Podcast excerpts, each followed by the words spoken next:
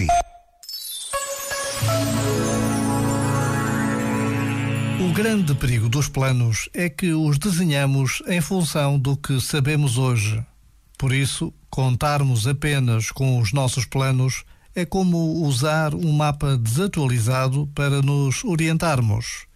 E o que será de nós amanhã? O que viremos a saber? Quem iremos descobrir que somos, afinal? É claro que os planos são ótimos para organizar a vida.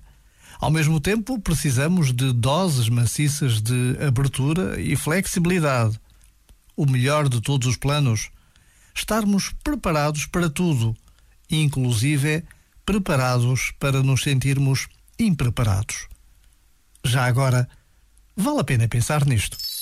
Este momento está disponível em podcast no site e na app.